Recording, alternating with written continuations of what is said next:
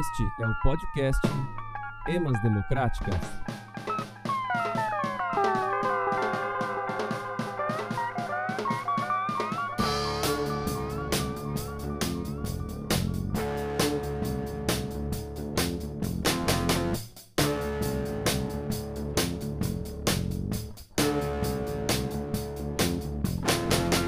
Aqui no Emas Democráticas, você vai ouvir inquietações e perguntas de dois amigos antropólogos.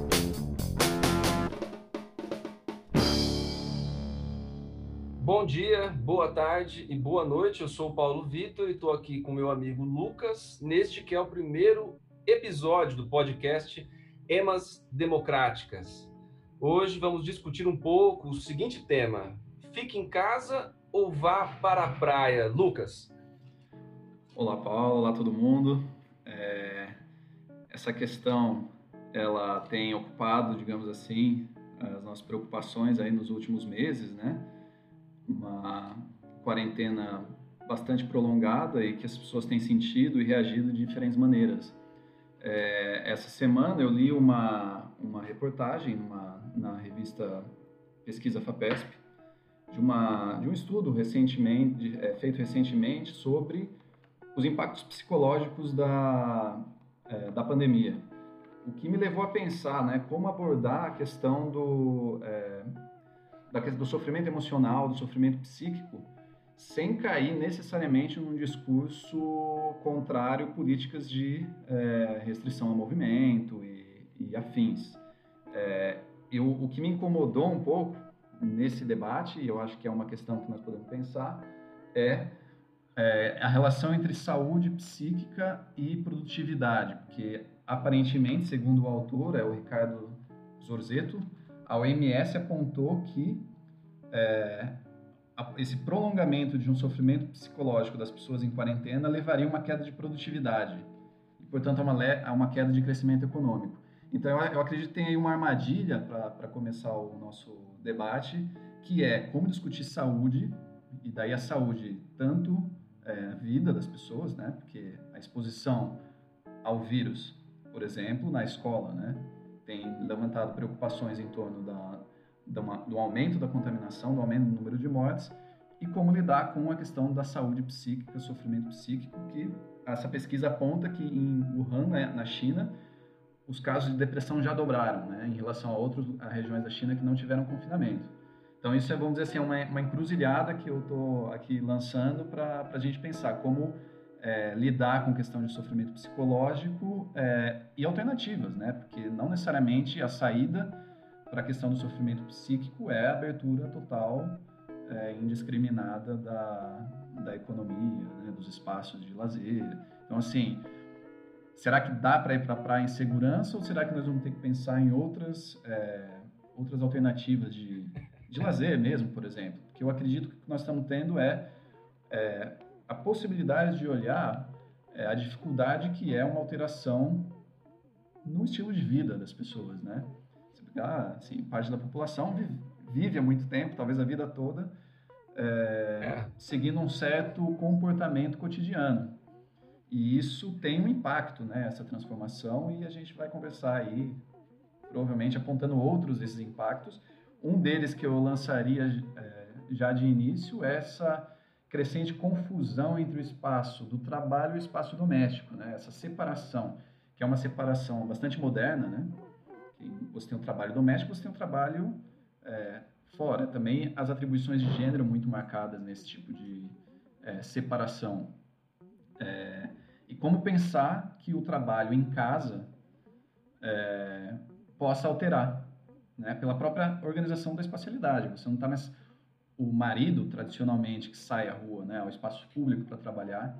Agora o trabalho em casa, que também não é necessariamente trabalho doméstico, né, porque assim o trabalho da casa, né, da manutenção do lar, é, mas você tem, também tem um trabalho feito em casa. Então eu acredito que também essa confusão entre esses dois espaços é um é um dos temas que a gente pode discutir. Não, e você sabe que é, como eu trabalho também como professor, eu tenho visto muito, né, é, nas escolas, o impacto da pandemia no trabalho docente, né? Então, é, o que eu tenho percebido mais diretamente, assim, né, é, no meu cotidiano, é esse impacto. E primeiro, né, as escolas, né, particulares que puderam optar pelo ensino remoto, ou, alguns, né, embora não tenha rigor a expressão, mas é, é tem, tem, chamado, né, de ensino híbrido ou até ensino à distância, tem ido para casa, os professores têm trabalhado, né, agora no home office, né, então é, isso alterou, claro, que é isso que você, você disse, né, a dinâmica da própria relação com o trabalho, né, o espaço da sua casa, mas também é, trouxe é, uma dificuldade da adaptação com essas novas tecnologias e ferramentas, né? Também é outra questão, porque aquele que não tinha, aquele, aquele trabalhador ou aquela trabalhadora que não tinha é, ainda afinidade ou sequer muito conhecimento dos usos, né, é, de tecnologias, por, por exemplo, né, no caso assim, se você tá, está numa escola particular, você pode usar é, ferramentas desde Google, Microsoft, né, é, até outras ferramentas como a própria Zoom, e, ou mesmo softwares livres, né, como é o caso do Jitsi, né? E cada ferramenta dessa tem, enfim, recursos próprios e as pessoas precisaram, esses trabalhadores, essas trabalhadoras precisaram se adaptar, né, fazer um uso dessas ferramentas. E o, o relato que eu tenho de colegas é, que trabalham na educação é, que não faziam uso cotidiano dessas ferramentas é de que essa adaptação foi terrivelmente difícil. Né? E custou muito tempo, porque custou é, aprender, dedicar tempo né, disponível para estudar, conhecer essas ferramentas, estudar, aproveitar essas ferramentas em casa. Então, com certeza, há também um, um aspecto que eu, pelo menos, estava dizendo para você, né, Lucas?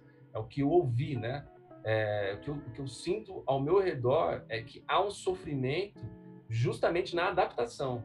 Né? Então, assim, é, eu acho que muitos dos colegas que se adaptaram a, essa, a esse trabalho, como eu também tive que me adaptar, né, essas novas condições para o trabalho docente, é, sentiram, como eu senti, é, falta de preparo, ao mesmo tempo pressão de, né, pela adaptação e, claro, né, sem prejuízo do próprio produto do seu trabalho. Né? Então, é, essa, essa combinação ela é muito terrível. Né?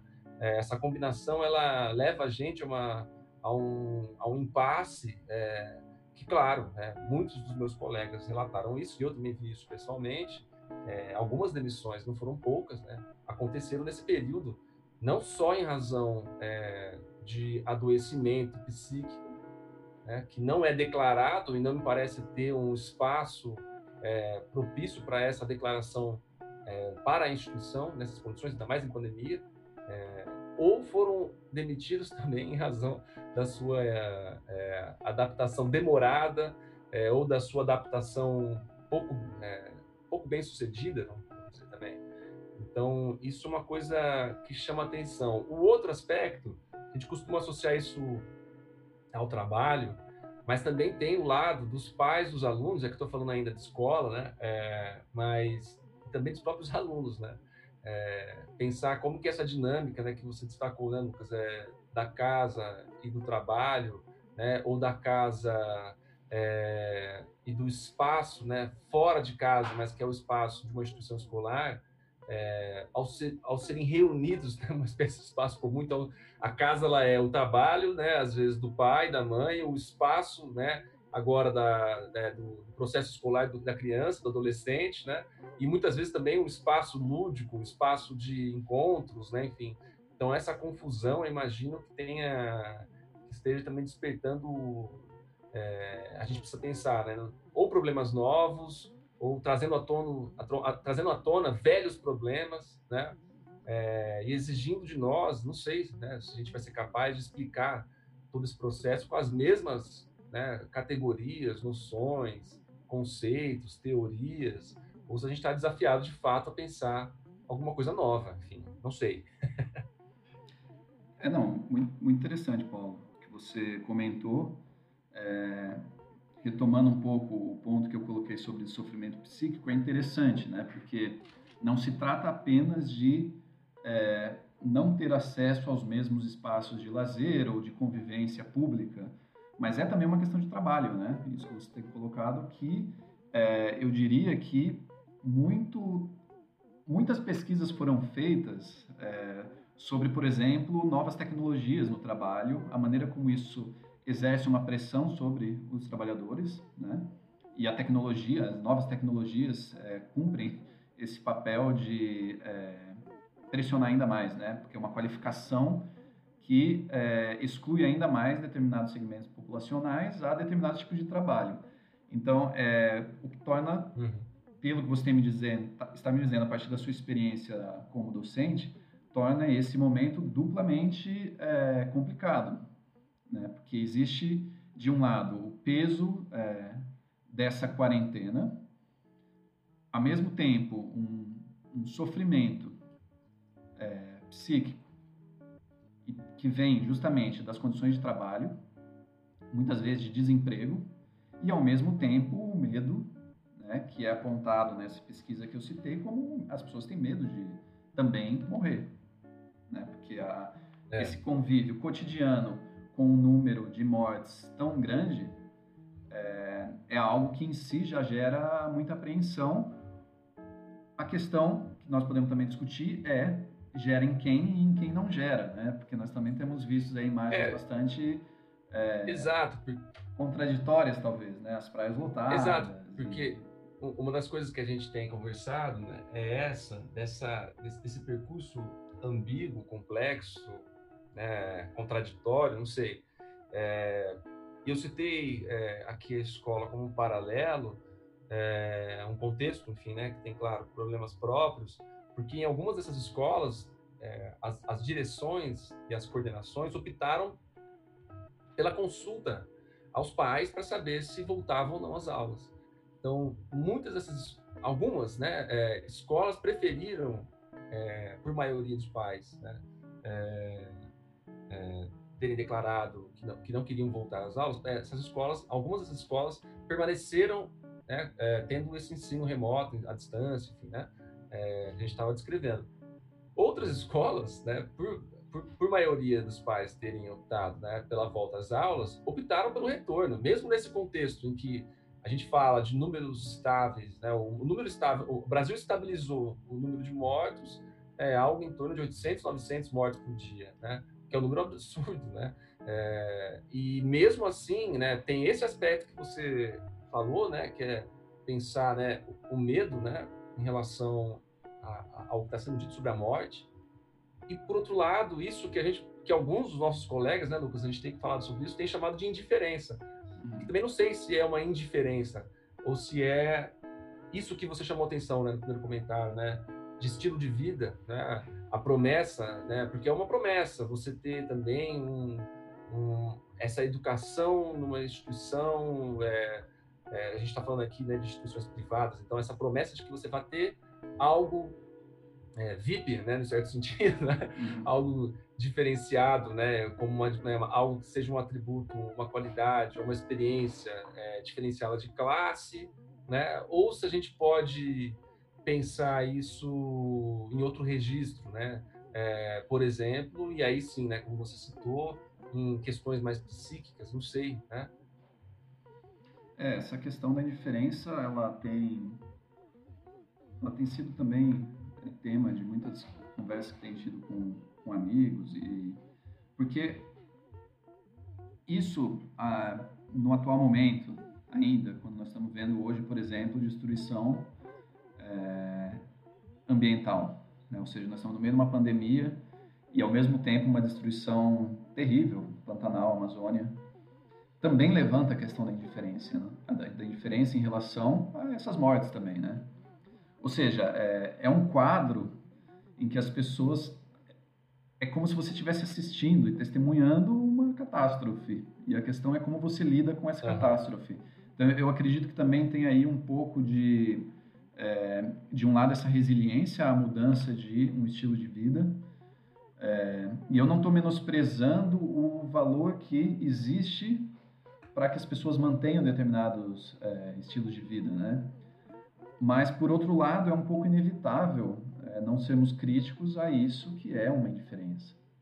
Né? E que nós também estamos envolvidos, né? Como nós vamos lidar claro.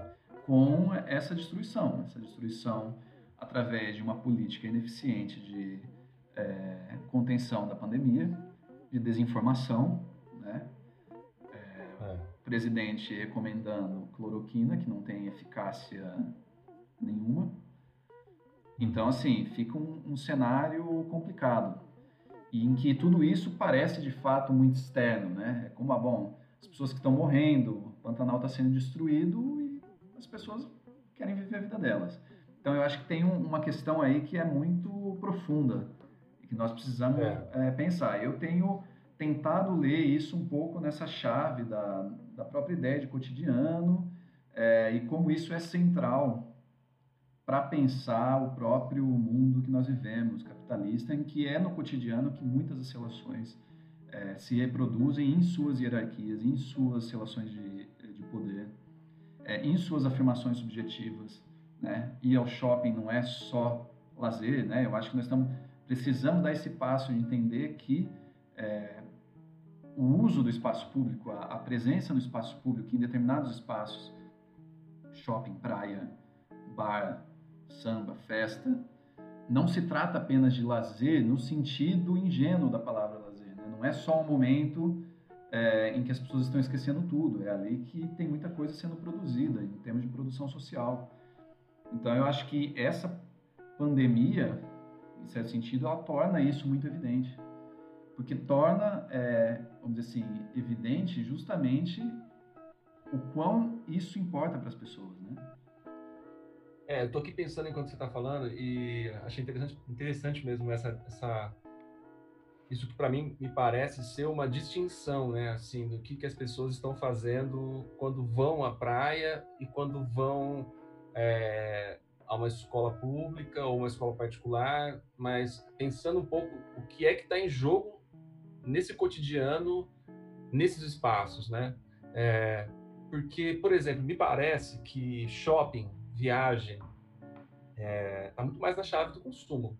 Né? Então, assim, eu, eu olho isso, é, fico muito tentado a olhar para isso a partir de, um, de, de uma, é, vamos dizer assim, como se eu estivesse, de fato, vendo ali aquele colchão ideológico da sociedade capitalista funcionando muito bem, entendeu? Então, assim, o cara, ele trabalha é, a semana inteira, 15 horas por dia, ele não vai é, se recusar a ir de máscara até o litoral, entendeu? Em São Vicente, Santos, São, é, qualquer outra praia de São Paulo, Guarujá, entendeu? Ele não vai se recusar a ir, porque a desgraça da vida dele já acontece no cotidiano e no trabalho. Então, esse risco de ir à praia ou ir ao shopping é o, esse amortecimento, né, essa anestesia ideológica né, que o capitalismo promete. Então, né, vamos dizer assim, isso não pode ser visto sem, exatamente sem o trabalho né, na sociedade capitalista, porque você trabalha para ter esse acesso, né? o acesso a essa anestesia que o capitalismo te proporciona. Né? Por outro lado, é isso que você disse, né, que é o paradoxo. Eu tenho visto exatamente nos coletivos e, na, e na, nos movimentos, é, grupos, enfim, é, que vivem o espaço público como um espaço da criatividade. Então, você citou roda de samba, né, sei lá, é, roda de capoeira, a gente pode pensar em teatro, né, na praça pública, essas atividades todas, né, que são também de cinema, é, cursos, é, atividades solidárias, né, a gente pode descrever muitas delas. Eu acho que essas pessoas são as que estão ainda, vamos dizer assim, aguardando o momento certo do retorno, né, pelo menos o retorno ao, ao, ao, ao normal anterior à pandemia, né. Então, eu acho que é curioso, assim, eu não, eu não, sei se isso tem a ver com o que você falou em relação ao Pantanal, por exemplo, porque me parece que nessa chave, né, se eu, se eu, se eu tô tendo alguma, alguma razão, né, nessa, nessa conversa nossa aqui, nessa, nessa deriva, né, que a gente está experimentando também aqui, é, se eu tenho alguma razão nisso, eu diria que o Pantanal, ele, é, ele, ele não é só uma incógnita, ele é um ponto fora do mapa. Né? Porque numa ética do consumo, é, quem é a onça, quem é a anta, quem é o mercado, quem é, quem, quem é a onça, quem é o macaco, enfim, quem é a anta para o mercado, né? É, quer dizer, não, são ninguém, né? Eles não têm, eles, eles sequer podem alçar, né, a, a, a condição, né, pretender ser alguém que possa dizer algo a favor ou contra o trabalho, por exemplo, né? Quer dizer, eles estão fora, né, dessa, é, claro, né? estão fora para essa né, explicação, né? E aí, o último comentário, Lucas, em relação a isso, é que eu acho mesmo que é, alguma coisa está em jogo, né? Eu acho que não é. E aí eu acho que não é só o consumo, né? É, talvez tenha mais a ver com isso que você citou, né? Do estilo de vida. Porque eu acho que a morte no Pantanal é, é como se fosse um raio, né? Que cai no meio do shopping. Né? Então, assim, a morte no Pantanal desperta algo do mistério, eu acho, né? Numa sociedade capitalista é, que vive, né, o seu cotidiano como um cotidiano normal, do qual todos estão desesperados, né, é, ter de volta, né, esse, esse, normal, né? Então, o raio, o raio do Pantanal me parece isso, assim, ele é esse esse esse acontecimento que muito embora a gente possa explicar dentro da lógica né, da exploração, ele cai na nossa sala, no shopping, no cinema, enfim, na praia, né? E ele, ele pega a gente, né? Ele pega a gente porque desperta esse esse ponto que está fora, né? Daquele plano cotidiano, eu acho, das atividades do trabalho explorado e das anestesias prometidas, enfim, desse estilo de vida, né? Porque ele desperta um, um ponto exterior a essa a esse mundo e talvez aí vale a pena também começar a pensar nisso, né? o que, o que é o mundo moderno, o mundo do capitalismo, né? Porque ele desperta a gente para um ponto fora, né? Um ponto que está localizado no exterior. Não sei o que você pensa sobre isso. Eu acho muito interessante, assim, porque levanta também uma questão muito importante de como nossa sensibilidade, sensibilidade pública, ela não é necessariamente é, única e neutra e aplicada da mesma maneira a todos os contextos e a todos os é, problemas, né? Eu, é, enquanto você falava, me lembrei um artigo que li é, essa semana de um teórico chamado Serge Latouche, eu acho que esse é o nome dele, que defende a ideia de decrescimento econômico. E ele publica esse artigo é, sobre pandemia, né? pensando que isso faz parte de uma espécie de expansão exacerbada do crescimento.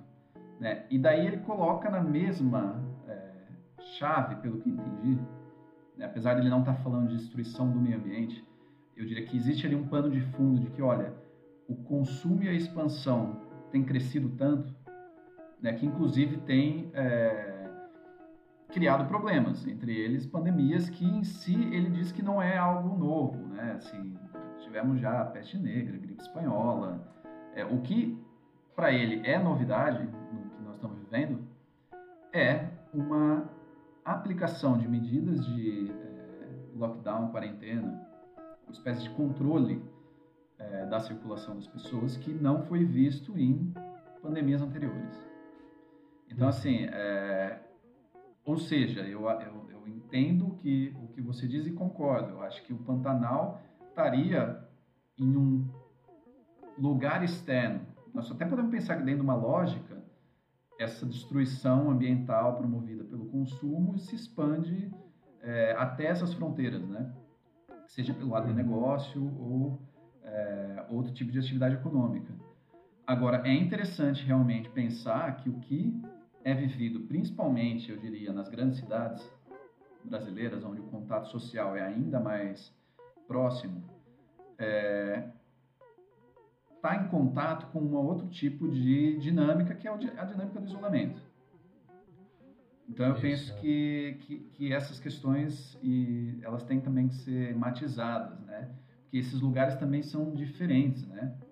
A praia é diferente da escola. Quem quem está saindo agora para ir para a praia talvez não sejam as mesmas pessoas que estão discutindo poder ou não poder é, retornar à sala de aula.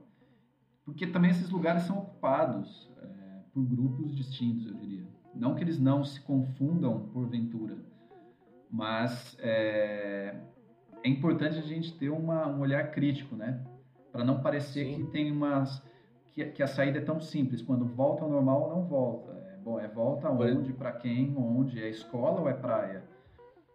É, exato, até porque a gente viu, né, assim, é, nas últimas semanas também, é, pessoas da, da, da, chamada elite brasileira que nesse, nesse, é, nessa desorganização, né, vamos dizer assim, criada com muita responsabilidade, né, que a gente possa atribuir ao presidente da República, né, é, aqui no Brasil, é, parte dessa elite foi para outros países, né, viver uma, uma pandemia mais confortável, né. Então, assim, virar, né, se voltar ao Brasil, né, e falar é, que o problema, né, é, possa ser problema de ficar em casa ou não possa ser é, compreendido como ficar ou sair de casa, né? Eu acho que concordo com você que pode ser um, uma pista errada, né? Pode, pode, pode, ele pode na verdade ter, é, pode permite a gente criar, né, uma certa solução que é uma solução, acho que incapaz, né, de dar conta do problema. E, e eu concordo com o que você falou em relação, né, a a expansão do agronegócio, é, porque eu acho que a natureza aparece como recurso, né? Isso pode parecer óbvio, né? Falar dessa maneira, mas é isso que você falou. Eu acho que a natureza no Pantanal ela não está aparecendo como recurso quando ela atinge a gente como esse raio que eu estava dizendo, né? Que eu acho que é o que você disse, né? Porque quando ela aparece na nossa sensibilidade, quando a gente olha na rede social uma foto de uma, né, de uma onça, né, com as patas, né, todas queimadas, aquilo ali não está aparecendo como recurso, né? Ela não está aparecendo como bife no prato, né? A natureza ela não está aparecendo como o instinto domado, né? Pelo contrário, ela está aparecendo como uma, uma, alguma outra coisa que nos agride via sensibilidade, né? Isso é interessante porque se a gente olha isso do ponto de vista do sujeito que está vivendo a pandemia, né? E lidando com a morte, né? Como uma morte sociológica, né? De repente ele é é, acometido por uma morte de uma outra espécie ou por outros seres, né, por outras regiões, às vezes regiões com as quais ele nunca teve contato durante a vida, né, Lucas? Então, assim, Pantanal, Amazônia, às vezes sequer Mata Atlântica, que está mais próxima daqui, né? É, esse, esse, sujeito, ele é invadido né, é, via sensibilidade, né? Por isso que eu falei, né? Parece que é um raio, né? Que cai na cabeça do sujeito moderno e especialmente do sujeito urbano, né?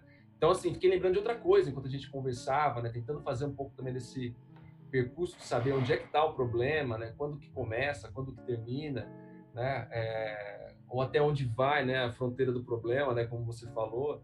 Lembrei daquela chuva, né? Que teve aí, acho que no ano passado, né, uma chuva em São Paulo que as, as cinzas, né? Da Amazônia choveram na cidade de São Paulo e teve né, muita repercussão nas redes sociais, porque aquilo não era a madeira que fez o móvel que está na sua casa é, não era o sofá de couro que tem no seu automóvel, né? não era a natureza como recurso. Aquilo ali era o que também alguns né, têm chamado de intrusão de Gaia, né? porque é o organismo vivo do planeta se intrometendo na sua vida e dizendo presta atenção, né? Está acontecendo alguma coisa que não cabe né, na sua cultura, no sentido né, daquele conjunto de crenças, valores, práticas, enfim, né, que informam, né, enfim, a sua prática cotidiana. Então, algo que está invadindo, né, o seu, a sua normalidade, né. E eu acho que isso tem tudo a ver com essa também com essa discussão do decrescimento. Não à toa são grupos que estão propondo esse mesmo debate, né, o debate de é, conexões com Gaia e decrescimento econômico, né. Ou seja, a gente está sendo chamado a colocar os pés no nosso devido lugar, né, enquanto espécie humana, olhar e falar, olha, se o planeta é esse organismo vivo, né, é, e é uma teia, uma rede de relações, quem é a espécie humana para poder ter o direito, reivindicar o direito de destruir essas relações mais ou menos equilibradas, né, que sustentam essa vida global, né? É muito interessante. Eu fico pensando em que medida esses elementos que não são, é, como você diz, pelo menos, ao menos diretamente compreendidos como é, objetos do consumo, né? Essas cinzas, esse, essa intrusão de Gaia. É, eu diria que dessa perspectiva do, do crescimento econômico ilimitado e restrito, é, isso poderia parecer como uma espécie de rea, reação, né? É uma reação é, de. Gaia a, a essa intrusão, a essa intrusão é, nossa, eu fico pensando em que medida, isso é uma, um dos elementos que, que surgiu para mim nesses últimos dias, é, a vacina, todos nós estamos esperando a vacina, né, uma vacina eficiente, que também é uma, uma tentativa de controlar, né? Assim, uma tentativa de controle de algo que nos escapou do controle. Então, assim, não... É, é quase como se a nossa esperança estivesse agora na vacina porque é ela que vai permitir que a gente volte com segurança a viver, e daí entra essa questão que seria da, da vida normal, né? É normal em que sentido? É normal para o consumo? É normal para as relações sociológicas? Eu acho que é, é esse é um ponto que, para mim, se torna um pouco inescapável. É, eu acho que nós estamos conseguindo olhar é, a sociedade, em certo sentido, é, carente de espaços de reprodução de si própria. Assim. Então, eu diria que é uma, é uma experiência bastante trágica e elucidativa é, de muitos mecanismos né, que operam. E eu fico pensando, quando você diz desse, é, desse raio, como a queimada na, do Pantanal, em que medida, é, porque Gaia também tem essa questão do, da, da conexão, né? Você não, você não pode adotar um estilo de vida extremamente destrutivo e esperar que é, o planeta vai simplesmente receber isso e, e não reagir. Isso tem consequências. Né? Agora, para uma lógica do consumo, e aqui todos nós consumimos, eu não estou aqui querendo. É, agora, uma questão é consumismo, né? Assim, e a maneira como nós entendemos o, a mercadoria. Porque talvez esse nosso sistema seja muito fechado, né? Assim, ah, é quase como se o produção e consumo tivessem uma lógica que se encerra em si própria e nós esquecemos esses é, esses outros lugares, né? Então também é uma, uma, um convite, eu diria, é, pelo é como se o é como se o sistema próprio ele tivesse é, para funcionar ele, ele, ele, ele, tivesse que ocultar certas relações, né? Exato, é isso que, que eu tenho entendido e agora também ouvindo você falar me, me pareceu um ponto interessante. Eu acho que tem uma, uma coisa que eu vi também essa semana que é, me chamou a atenção, acho que foi lá do, embora né, a notícia seja do dia 24 de setembro, foi uma notícia chamada, intitulada Encontrados os genes que podem gerar resposta imune à Covid na América do Sul. Né? É uma notícia que foi publicada no portal da UOL, mas também foi publicado acho que no jornal da USP e, e o autor foi Júlio Bernardes, né? E eu achei curioso, assim, porque eu também quando li essa reportagem, Lucas, pensei coisas parecidas com o que você acabou de comentar, porque é, é curioso que tanta coisa esteja acontecendo e acontecendo com, com a gente, né? A gente está falando de nós também, né? Como você falou agora, porque é tudo que a gente sente também, né?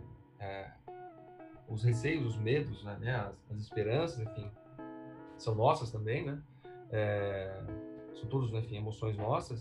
E, e é curioso, de fato, né? A gente depositar, ao mesmo tempo que a gente está vendo esse cenário, que é como se fosse um cenário de colapso da infraestrutura e da superestrutura, né, que é um pouco desse retrato que você está, né, é, acho que acho que traçando um pouco, né, como se tipo, como se a economia tivesse em colapso, né, com o próprio ambiente, né, meio ambiente, a natureza, e ao mesmo tempo, né, as ideias também estivessem é, sofrendo uma espécie de crise, né, do pensamento, e ao mesmo tempo tudo isso acontecendo junto, né, a nossa maior, nossa, a, a, nossa, a gente aposta todas as nossas fichas na elaboração de uma vacina, né, na criação de uma vacina. E aí essa notícia aqui me deixou até um pouco é, assustado, porque é como se, ao mesmo tempo, numa geopolítica, é... cara, presta atenção, é tudo ao mesmo tempo, né? É como se nessa geopolítica nós, aqui no Brasil, tivéssemos nos constituído como um laboratório privilegiado para né, para esses testes, né, para elaboração de vacinas. Então é como se o laboratório dos ratos é, também tivesse se tornado o Brasil, né, o brasileiro fosse é, objeto dessa política é, vacínica, né?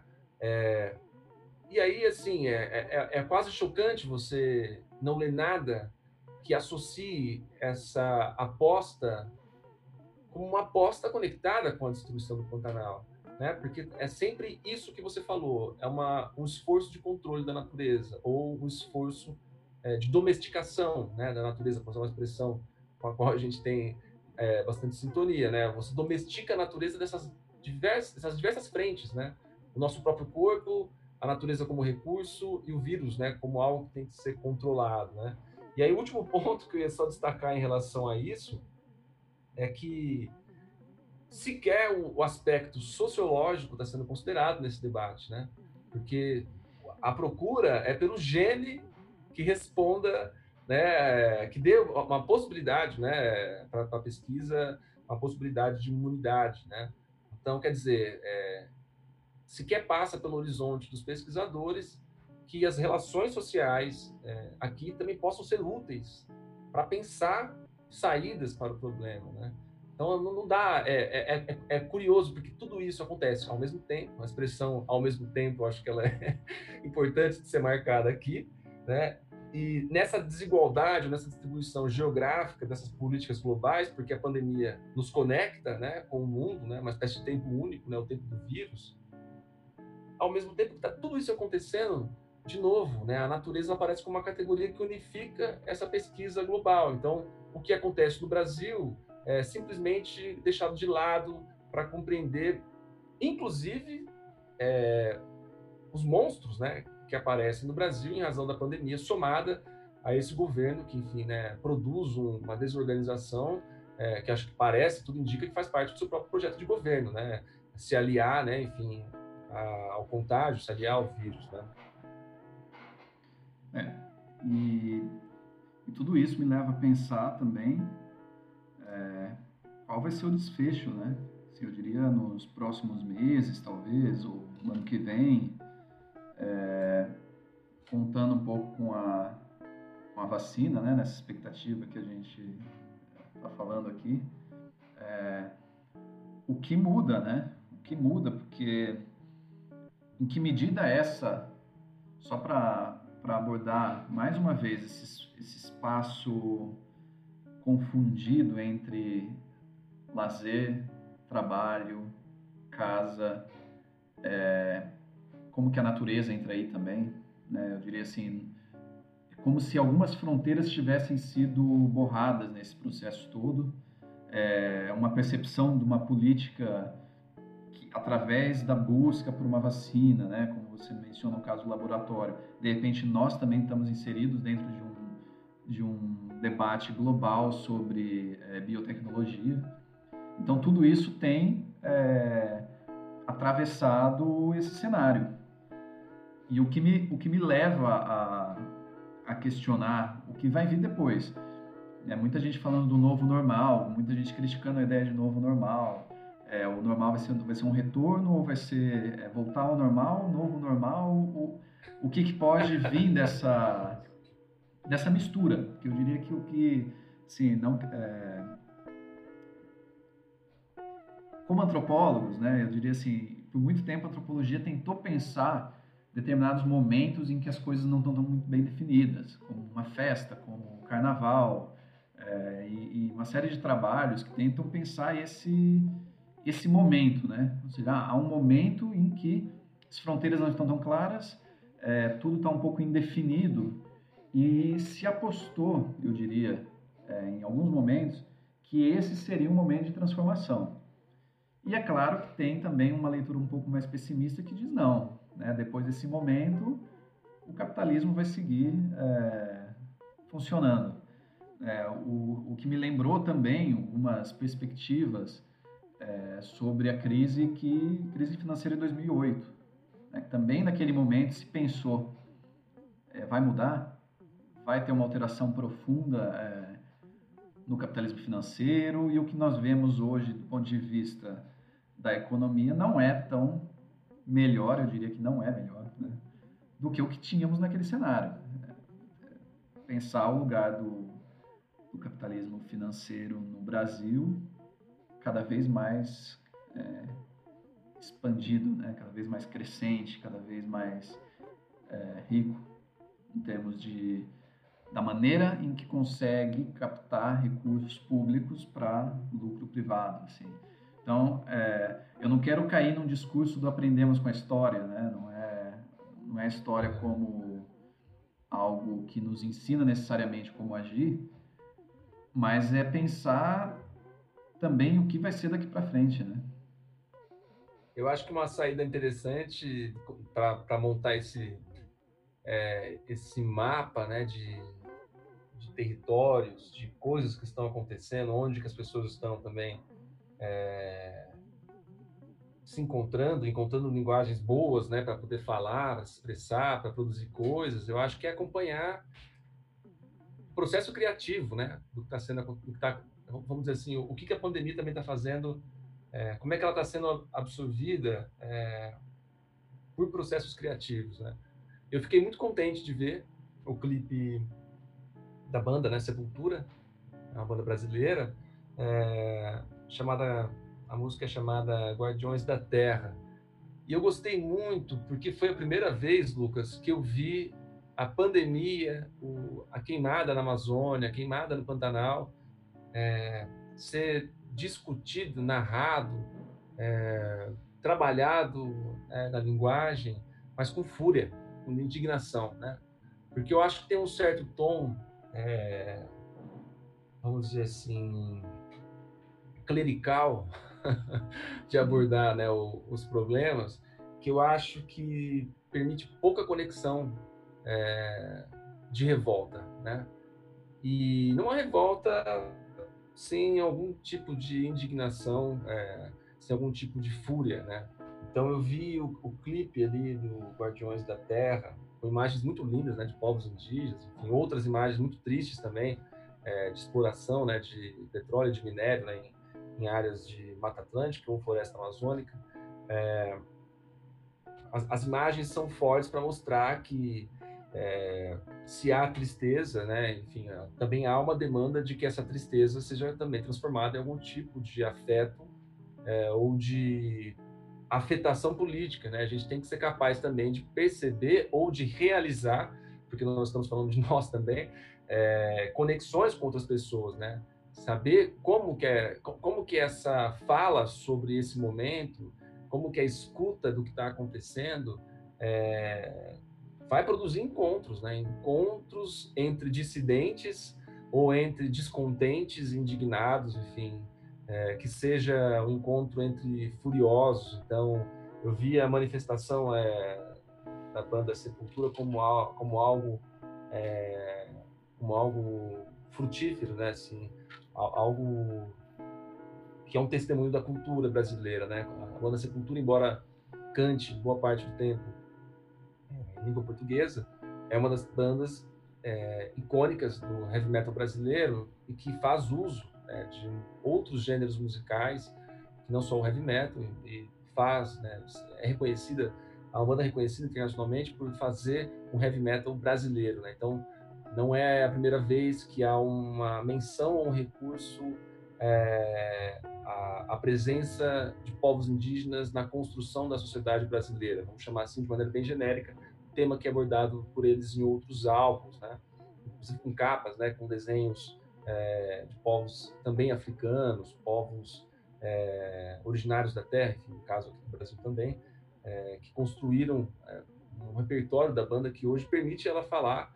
É, aí é importante até pontuar, né, Lucas, que o, o nome da banda também não é, é um nome que, que, que deva passar, né, sem nenhum comentário, porque uma banda chamada Sepultura, né, cantando algo sobre o que está acontecendo hoje na pandemia e com as florestas, né, é, para o Brasil e para o mundo, porque é uma banda talvez mais conhecida fora do país do que no Brasil, né, é algo que nos remete, inclusive, a, é, enfim, às nossas discussões, né, como você disse, como antropólogos e como cientistas sociais, né, é, o que é fazer discurso, é, inclusive pelos mortos, né? É muito interessante que eu vi também esse clipe e achei muito bonito e é interessante que ele também é, visa um público que eu diria global, né? diria que é quase visível ali no, no clipe. E eu acredito que isso, de fato, possa contribuir para lançar alguns problemas, questionamentos, é, em uma escala muito maior do que pretendíamos há pouco tempo. É, eu acredito que existe hoje no Brasil um processo de aproximação, por exemplo, em relação a intelectuais indígenas, né, escritores indígenas, o Ailton Krenak aí ocupando um lugar é bastante importante. Então, talvez é, esse, é a possibilidade também de encontrar, inclusive virtualmente, né? Assim, talvez eu nunca tenha participado de tantas lives e visto tantas entrevistas como, como agora. Então, acredito que pensar esse espaço de produção artística, intelectual, onde novos agentes estão ocupando é, espaço, estão é, lidando com o público também maior, né? Eu acho que isso pode ser uma saída aí, não que vai resolver o problema, mas que possa criar novas, novas sensibilidades políticas e novos, novos encontros. E se a gente está certo também de falar sobre é, as apostas, né, e as saídas, as alternativas, né, é, ao problema, né, aos problemas, às questões, às inquietações, tudo que a gente está conversando, é, essa abertura a outras, pelo menos sociologias, a outras antropologias, ou ao que outros, né, enfim, estão chamando de ontologias também hoje no mundo, é, permite também a gente é, falar sobre certas particularidades, é, não só na sua na sua produção intelectual, mas nas suas soluções é, culturais, mas também saber quais são as devidas responsabilidades pelo colapso no qual a gente se encontra, né? Porque, pelo menos, né, falando aqui de novo, nós estamos falando do Brasil, é, as sociedades indígenas das terras baixas da América do Sul, como, como são é, chamadas essas sociedades, não, não podem ser responsabilidades pela invenção de um modo de produção que é, sim, o principal responsável pelo colapso ambiental no qual nos encontramos hoje, né? Com certeza, é muito, muito importante ter sempre em mente isso, tem uma existe um, uma possibilidade, né, de entendermos que esse processo não é, é não é culpa das onças, não é culpa pessoas que moram e seres e que vivem ali naquelas margens sobre, a quais, sobre as quais o, esse mundo do mercado do consumo tem se expandido. Né? É importante também pensar, eu acho que uma questão inseparável é a questão neoliberal. É só você, nós vemos a, a importância do debate sobre o auxílio emergencial, que é algo que parece, né, assim, muitas vezes as pessoas se chocam, nossa, mas então o governo vai, não tem condições de é, manter o auxílio emergencial, quando na verdade é, temos visto já há um bom tempo muitas pesquisas mostrando que tem sim, a condição existe, que o Brasil perde muito dinheiro é para o sistema financeiro. Né? Assim, a questão da dívida pública no Brasil também é uma, algo que nós vamos ter que discutir, porque fora desse, desse fetichismo do crescimento econômico é, interminável, vamos dizer assim, voraz, existe espaço para redistribuição de renda e, inclusive, com a possibilidade que isso crie é, uma saída menos destrutiva, vamos dizer assim, né?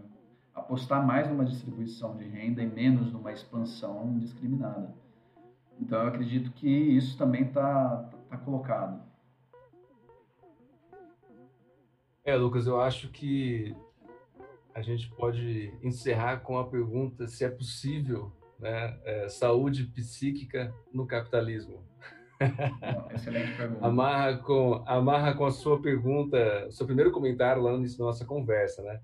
É, bom, pessoal, esse então é o fim do nosso primeiro episódio e a gente espera encontrar vocês é, daqui a alguns dias no nosso segundo episódio do Emas Democráticas. Até logo. Até logo.